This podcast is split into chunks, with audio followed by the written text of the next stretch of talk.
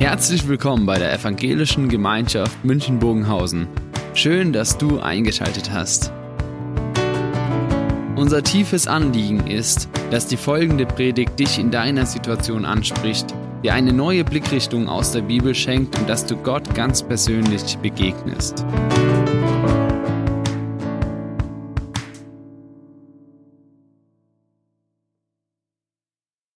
Ja, grüß Gott, liebe Gemeinde. Ich bin der Johannes Bauer, ähm, bin 44, wohne in Unterschleißheim und ich habe zwei kleine Buben. Und mit denen war ich vor kurzem unterwegs.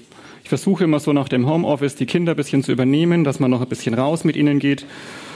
Es war gegen so halb fünf und schon dunkel und so neblig, ja, so ein typischer Dezemberabend.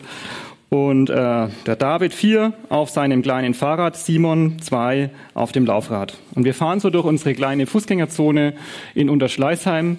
Und der David fährt sehr voraus und ich musste hinten beim Simon bleiben, der war ein bisschen verträumt. Und er fährt über diesen ganzen Marktplatz um um die Kurve und ich sehe ihn nicht mehr. Und es war ein sehr mulmiges Gefühl für mich. Das ist für mich nämlich neu. Er ist ja erst vier, hat man noch nicht so oft.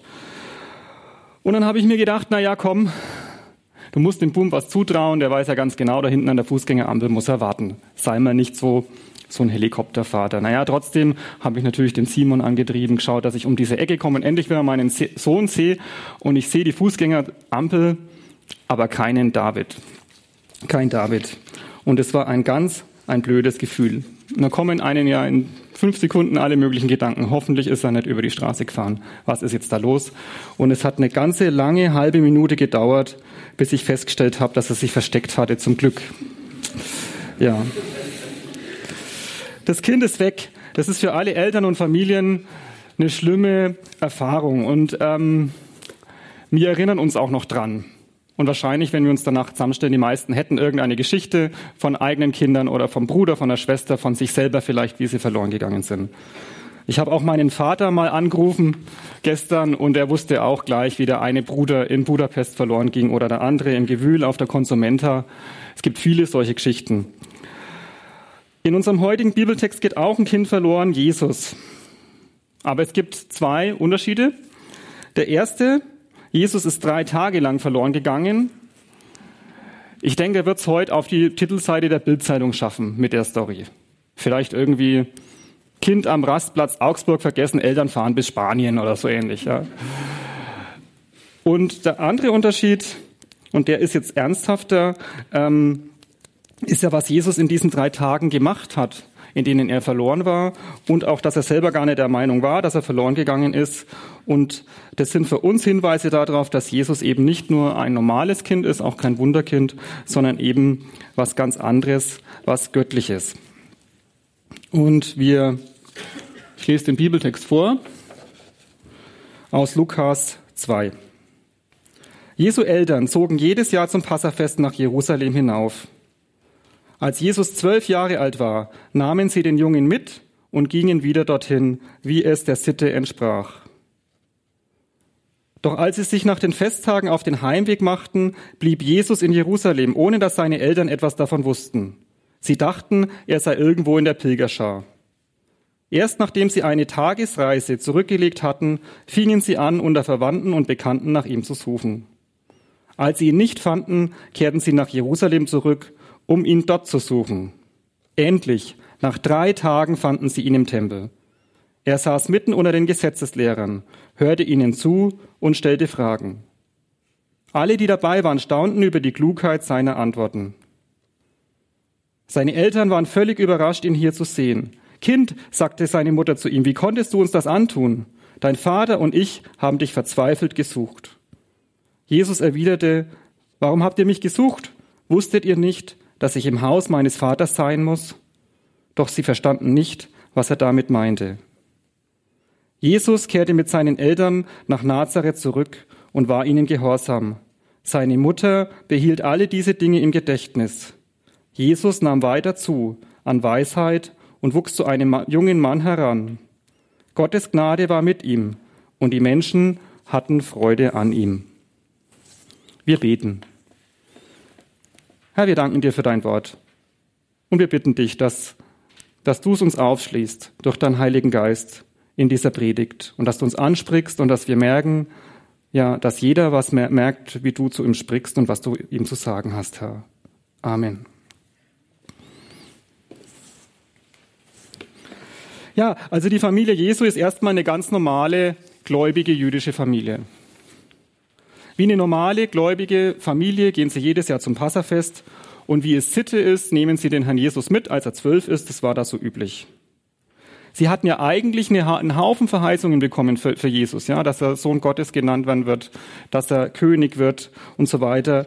Vielleicht hat sie das auch bestärkt, irgendwie treu im Glauben zu bleiben, aber erstmal passiert nichts.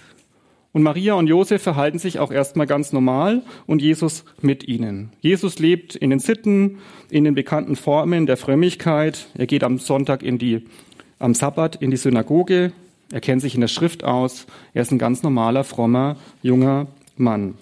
Erst viel später setzt er sich dann auseinander mit den Pharisäern. Wir heute leben ja eher in der Zeit von großen Traditionsabbrüchen. Wir können mal so äh, überlegen, ähm, Formen und, und sagen wir, Sitten und Gebräuche, Traditionen werden als negativ empfunden und ähm, werden hinterfragt und oft über Bord geworfen. In der Gesellschaft ist es sehr extrem, aber auch äh, vor den Kirchen macht es natürlich nicht halt. Das ist so der Geist unserer Zeit. Die Tradition ist eher was, was man nicht will. Und es hat ja auf der einen Seite so ihre Berechtigung. Traditionen und Formen können ja hohl werden, die können inhaltsleer werden. Das wird auch in der, in der Bibel oft kritisiert, zum Beispiel von den Propheten oder auch bei Jesus. Aber an sich sind sie ja nicht schlecht, Traditionen und Formen. Und irgendwie muss man ja auch sein Glauben leben. Und wir müssen auch unsere Gemeinde irgendwie organisieren und es läuft natürlich zwangsläufig aus irgendeiner Tradition auf eine Form hinaus. Wir können es ja nicht jeden Sonntag anders machen. Wir würden ausflippen, ja. Das geht gar nicht. Wir können, wir müssen uns auf was einigen. Und ähm, ich finde es auch immer ganz interessant, wenn man Leute, äh, junge Leute oft reden hört, das ist ja auch irgendwo das Privileg der Jugend, die sagt, wir machen es ganz anders. Und dann gründen sie eine neue Gemeinde. Und wenn man dann dort ist, merkt man, ja, manches ist anders, aber eigentlich ist es doch wieder normal. Ne? Und es ging eigentlich hauptsächlich darum, in eine andere Gemeinde zu gehen als die Eltern. Ich erinnere mich, wo ich jung war, weiß nicht, ob da jemand auch sich noch erinnert, vor so vor 20 Jahren, ich war da oft bei den Jesus Freaks im Gottesdienst. Und das war ganz cool, wir saßen so auf Sofas und so. Ähm, aber eigentlich war es auch nicht so viel anders wie hier. Singen, beten, Predigt. Genau. Ja. Wo war ich? Was heißt es für uns heute? Ja. Was heißt es für uns? Ein paar Gedanken. Also ich denke, ähm, wir müssen natürlich darauf achten, dass unsere Formen und unsere, unsere äh, sagen wir, Gottesdienste und auch unser persönlicher Glaube, wie wir ihn leben, nicht hohl und leer werden. Das ist ja ganz klar. Und manchmal müssen wir auch Traditionen und Formen aufgeben, wenn wir merken, dass, äh, das geht einfach nicht mehr. Ja? Oder es passt nicht mehr. Manchmal dürfen wir oder müssen wir auch was Neues anfangen. Wenn Gott uns eine Tür aufmacht, zum Beispiel hier mit diesen Online-Gottesdiensten, das ist ja eigentlich eine ganz tolle Sache. Wir hätten ja ohne, ohne das Internet in dieser Corona-Zeit uns viel, viel weniger gesehen. Also das ist schon, schon manchmal wichtig. Aber gleichzeitig lernen wir von Jesus eine Wertschätzung von Sitten, Tradition und Gewohnheit. Ich sag mal so, nicht mal Gott selber hat auf das alles verzichtet. Gott selber auf der Erde ist normal am Sabbat in die Synagoge gegangen. Und wir erleben das ja auch in der Bibel bei vielen Leuten und auch selber, dass wir in dem, in unserem normalen Gottesdiensten, beim normalen Bibellesen Gott erleben. Ja, dass er uns anspricht. Und ich finde es immer verdächtig, weiß nicht, ob Sie schon mal so Geschwister äh, reden haben hören, wenn Christen so reden, dass man das Gefühl bekommt, alles, was vor ihnen war, die ganzen 2000 Jahre Kirchengeschichte, das war irgendwie alles nichts wert. Und mit ihnen fängt das Reich Gottes so wirklich richtig an jetzt. Und ich finde, vor sowas sollten wir uns hüten. So war Jesus nicht. So war Jesus nicht, obwohl es ja bei ihm so war, obwohl bei ihm wirklich was ganz Neues angefangen hat. Darum sollten wir das Alte, das, was die Christen vor uns gemacht haben, nicht verachten. Und wenn wir was, was Altes aufgeben, dann doch auch äh, überlegt und, und ja, und auch vielleicht immer äh, die, sich die Frage stellen, was ist denn die Alternative? Was machen wir stattdessen? Ähm, genau. Die Geschichte geht weiter. Doch als sie nach den Festtagen auf, sich auf dem Heimweg machten, blieb Jesus in Jerusalem, ohne dass seine Eltern etwas davon wussten. Sie dachten, er sei irgendwo in der Pilgerschar. Erst nachdem sie eine Tagesreise zurückgelegt hatten, fingen sie an, unter Verwandten und Bekannten zu suchen. Also was jetzt passiert, ist dramatisch, aber erstmal auch noch nichts Außergewöhnliches. Wir hören die Geschichte aus der Perspektive der Eltern. Wahrscheinlich haben, hat Maria äh, das dann auch äh, später erzählt, die Geschichte.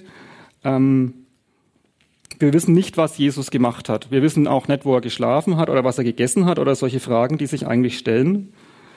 Der Bericht erklärt, wie es dazu kommen konnte. Die Eltern, fragt man sich ja, wie kann das sein? Ein ganzes Tag ist das Kind abgängig.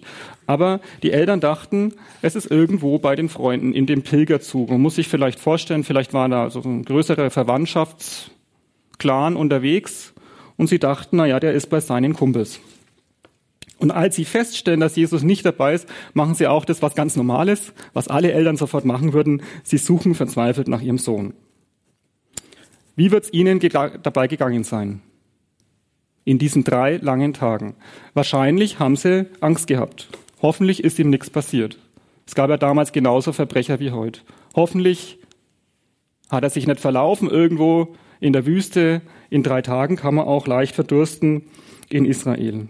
Sie werden sich furchtbare Selbstvorwürfe gemacht haben. Ja, zum ersten Mal unterwegs und wir lassen den einfach einen ganzen Tag äh, so laufen. Und sie werden ganz sicher gebetet haben, Gott, lass unseren Buben am Leben sein, lass, lass ihn uns wohlbehalten wiederfinden. Und sie haben ganz sicher nicht viel geschlafen in den drei Tagen. Und dann kommt das Happy End. Würden wir sagen, das jetzt doch nicht so happy ausgeht irgendwo. Und genau hier fängt jetzt die Geschichte an, nicht normal zu sein oder hört auf, normal zu sein. Endlich nach drei Tagen fanden sie ihn im Tempel. Er saß mitten unter den Gesetzeslehrern, hörte ihnen zu und stellte Fragen.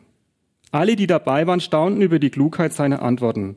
Seine Eltern waren völlig überrascht, ihn hier zu sehen. Also wir finden Jesus nicht mit verheultem Gesicht und so einer Tafel Schokolade in der Hand irgendwo in der Touristeninformation von Jerusalem. Sie, sie finden ihn auch nicht irgendwie, sagen wir mal, hin und her streunend am, am Stadttor oder in dem Quartier, das sie da in Jerusalem hatten, auf seine Eltern wartend, hoffend, dass sie ihn finden. Verzweifelt. Sie finden ihn auch nicht auf dem Weg nach Jerusalem vielleicht, dass er sich selber versucht hat, so mit zwölf nach Hause durchzuschlagen. Nein, sie finden ihn seelenruhig im Tempel sitzend, bei den Schriftgelehrten, so als ob es völlig normal wäre. So als ob er seine Eltern überhaupt nicht vermisst hätte. Ja, so als ob er eigentlich gar nicht mehr an sie gedacht hätte. Und die Eltern sind überrascht. In der Lutherbibel steht, sie entsetzten sich. In anderen Übersetzungen steht, sie waren bestürzt oder sie waren außer sich. Und in meiner Auslegung steht, das hat mich auch überzeugt, dieses Wort hier, das drückt so eine Ahnung des Unbegreiflichen aus.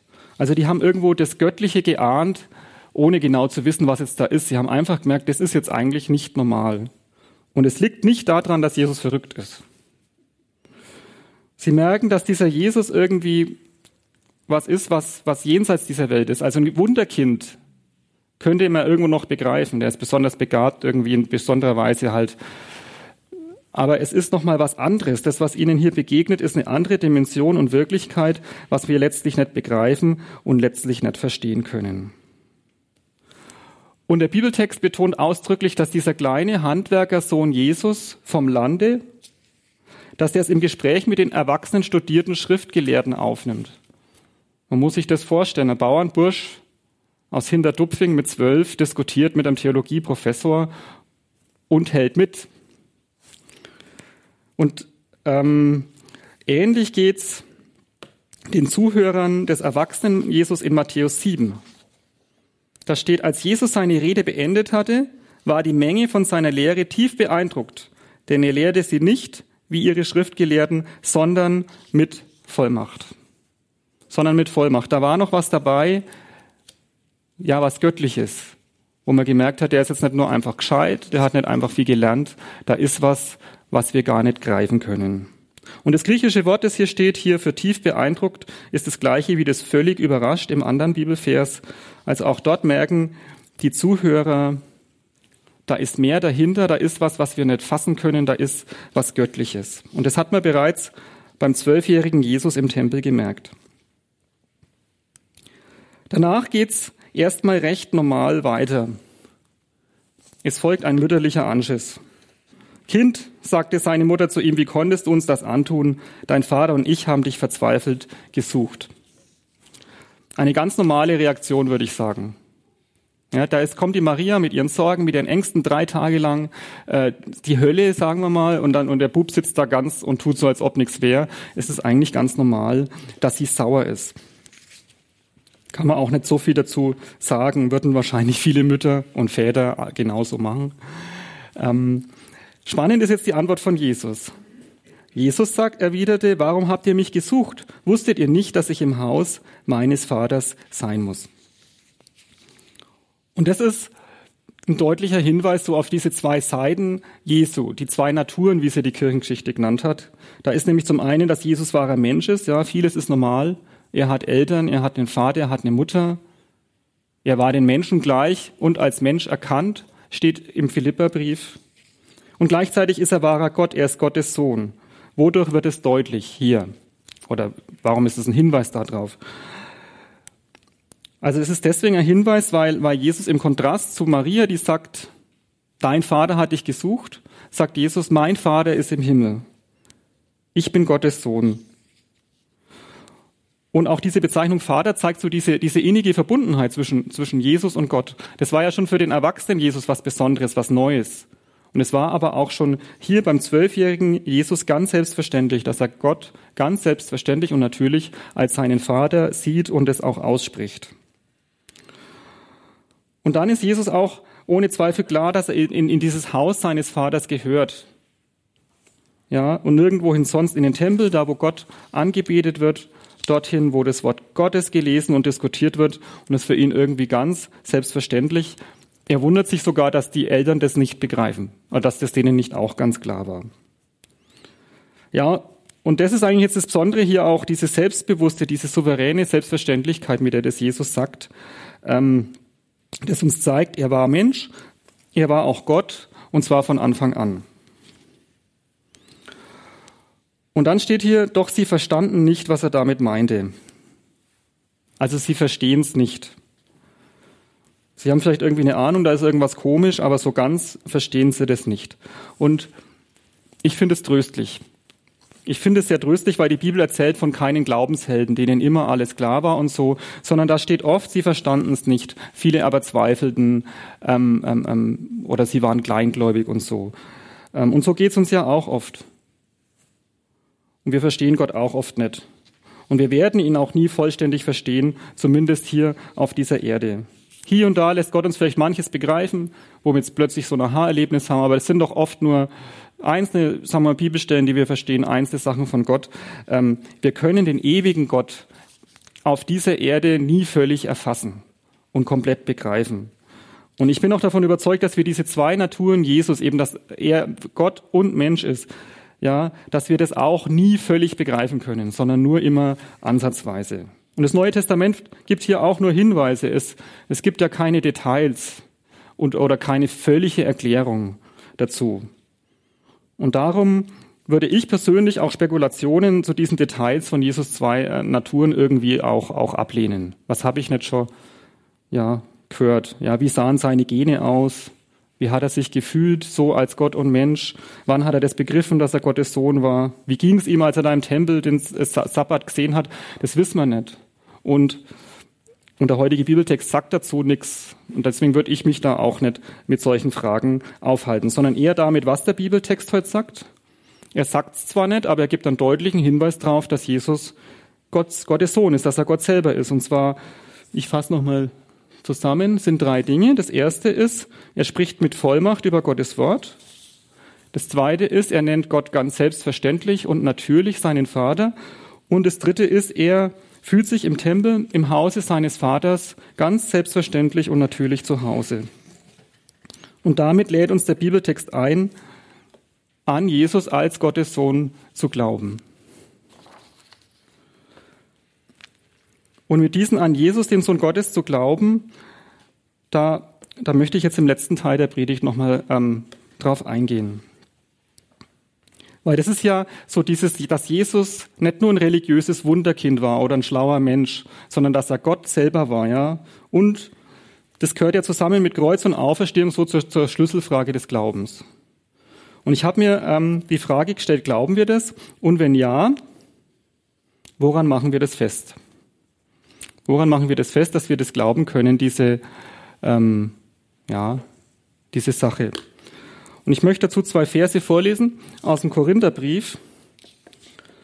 Da steht, schreibt Paulus, für die Juden ist diese Botschaft eine Gotteslästerung und für die anderen Völker völliger Unsinn. Für die hingegen, die Gott berufen hat, Juden wie Nichtjuden, erweist sich Christus als Gottes Kraft und Gottes Weisheit. Und ich versuche jetzt mal mit eigenen Worten zu sagen, also für religiöse Menschen, die jetzt keine Christen sind, ist unsere Botschaft, dass Gott Mensch geworden ist, oft, oft eine Beleidigung oder eine Frechheit. Also zum Beispiel für, für, für, für Juden ist es schwierig, weil, ähm, weil für die natürlich Mensch und Gott sehr unterschiedlich ist und dass Gott kann nicht Mensch sein. Und das ist ja für uns letztlich auch so, als Christen, eben nur mit der Ausnahme Jesus. Und für andere Menschen, die jetzt eher, sagen wir mal, wie die Griechen, die vielleicht eher nachdenken, eher logisch, wissenschaftlich rangehen an die ganze Frage, ist unsere Botschaft manchmal Unsinn. Ja, Gott soll Mensch geworden sein, er ist gestorben für die Sünden von anderen. Das ist schwierig zu verstehen, wenn man selber weder an Gott noch an Sünde äh, äh glaubt. Also unsere Botschaft ist nicht logisch und sie ist auch nicht einfach zu verstehen. Und das behauptet die Bibel auch gar nicht. Sie erzählt vielmehr, wie sich viele Menschen auch damals schon schwer getan haben, Menschen, die Jesus selber getroffen haben. Aber Paulus schreibt dann weiter, aber für die Christen erweist sich diese Botschaft von Christus als Gottes Sohn, als Gottes Kraft und Gottes Weisheit. Was heißt es? Wie erweist sich diese Botschaft für uns als Gottes Kraft und Gottes Weisheit? Woran machen wir das fest, äh, äh, äh, dass wir das glauben? Und ich denke, das ist eine, eine Frage, die können wir gut einmal im Hauskreis besprechen. Ähm, warum glauben wir das eigentlich? Und ich habe versucht, eine Antwort zu finden für mich, die ich jetzt äh, natürlich auch für uns sozusagen, und das ist meine Antwort, ähm, die natürlich keinen Anspruch hat auf Vollständigkeit. Also das Erste ist, ich persönlich halte das Neue Testament und die Bibel für sehr glaubwürdig. Aus verschiedenen Gründen, da könnte könnt man viel dazu sagen. Ich denke, dass aus meiner Sicht viel dafür spricht, dass die Evangelisten und die Apostel ganz ehrlich und nach bestem Wissen und Gewissen das aufgeschrieben haben, bezeugt haben, was sie gehört und gesehen haben. Das denke ich. Und da erweist sich diese Wahrheit, die ich lese, als Gottes Kraft und Weisheit, eben indem er es liest und ich merke, ja, genauso geht's mir auch. Das erlebe ich so auch, ja. Sagen wir im Zweifel, in den Schwierig Glaubensschwierigkeiten wie auch in den guten Sachen, äh, dass ich merke, das, was da, was da steht, das spricht mich an. Ich merke, das ist wahr. Das Zweite, für den Glauben spricht aus meiner Sicht die große Zahl derer, die schon vor uns geglaubt und den Glauben bezeugt haben. Der Hebräerbrief nennt es die Wolke der Zeugen. Und ich denke, die, die Wahrheit des Evangeliums, das erweist sich darin, dass eben auch viele äh, an sie glauben, ähm, über die ganzen Jahrhunderte hinweg, von den Kirchenvätern über Martin Luther, Paul Gerhard bis hin zu meinem Jungscherleiter damals. Und drittens, ich bin davon überzeugt, äh, dass der Heilige Geist den Glauben schenkt. Also wir können ja diesen Glauben nicht aus eigener Kraft schaffen, sondern Gott schenkt uns den auch dass wir überhaupt glauben können, dass wir dran bleiben. Und das ist ja auch irgendwo tröstlich, ja. Wir müssen nicht Glaubenshelden sein aus eigener Kraft. Das waren die Apostel und die ganzen Christen vor uns ja auch nicht. Äh, äh, wir müssen nicht aus eigener Kraft uns zu Jesus hinglauben oder durch die Zweifel durchglauben, sondern er selber hält uns fest, er trägt uns durch. Und, und darum können wir ihn und, und sollten wir ihn natürlich auch bitten, wenn wir merken, wir sind ja uns fällt es schwer zu glauben, dass er uns durchträgt, dass er uns neuen Glauben schenkt, dass er uns ganz festhält. Und, und das ist natürlich auch äh, die Rettung aus dem Zweifel, aus der Glaubenskrise, dass wir uns an Gott wenden, dass wir sagen, Gott, mach mein Glauben wieder stark. Äh, Gott, besieg doch du den Zweifel in mir und zeig dich mir. Und das vierte ist das persönliche Erleben. Das habe ich ein bisschen kleiner geschrieben. Das ist Absicht. Weil, ja, weil, äh, weil natürlich wir Christen das unterschiedlich erleben. Viel im Glauben. Man trifft manchmal Christen, hat man das Gefühl, denen begegnet Gott mehrmals am Tag. Äh, zu denen gehöre ich nicht. Es gibt auch Christen, die sagen, ich, ich überlebe eigentlich ganz wenig, aber ich kann trotzdem fröhlich glauben. Das ist auch gut. Ne? Ähm, die meisten von uns wünschen sich, denke ich, dass wir ein bisschen mehr im Glauben erleben. Das haben wir wahrscheinlich gemeinsam. Trotzdem ist zumindest jetzt bei mir so, dass ich auch solche Momente wie Maria und Josef erlebe, dass ich plötzlich merke, da ist jetzt mehr als das, was ich erklären kann, dass ich plötzlich merke, da ist jetzt Gott da. Ja, dass, dass ich vielleicht, dass wir sogar erschrecken, ja, dass er plötzlich da ist. Oder wir merken vielleicht in der Predigt, durch ein Bibelwort oder durch ein Lied oder durch irgendeine Begebenheit plötzlich, wie Gott in unser Leben spricht, wir plötzlich merken, das ist jetzt die Antwort eigentlich auf die Frage, die ich so viele Wochen bewegt habe und ich merke, wie Gott da ist und ähm, mir antwortet. Oder wir erleben, wie Gott uns tröstet. Oder wir spüren einfach, dass er da ist. Oder wir schaffen irgendwas, wo wir merken, das habe ich jetzt nicht aus eigener Kraft geschafft. Da hat mir doch der Heilige Geist ähm, geholfen. Bei mir sind es jetzt eher seltene Momente, wie bei den meisten Menschen in der Bibel auch, ja. Umso wichtiger ist, ist, dass wir daran denken, dass wir das nicht vergessen. So wie es auch im heutigen Bibeltext steht, seine, seine Mutter behielt alle diese Dinge im Gedächtnis. Und dass wir daran denken, damals, wo ich zum Glauben gekommen bin, da war mir das ganz klar. Und da ist mir doch Gott so begegnet und da halte ich mich dran fest, auch wenn ich jetzt vielleicht ähm, in, äh, nimmer so viel erlebe oder ähm, der Alltag doch oft übermächtig ist. Oder damals, als ich ganz unten war, da habe ich so deutlich gemerkt, wie Gott mich getröstet hat. Und es sind ja oft keine großen Dinge. Gott zeigt sich ja eher im Alltag, im Verborgenen, oft in kleinen Dingen. Und es ist in der Bibel übrigens ja auch so. An vielen Stellen, dass irgendwo im Alltag klar war, da ist jetzt, da ist jetzt Gott und, und hat Gott eingegriffen. Umso wichtiger ist, dass wir das natürlich erkennen und nicht übersehen.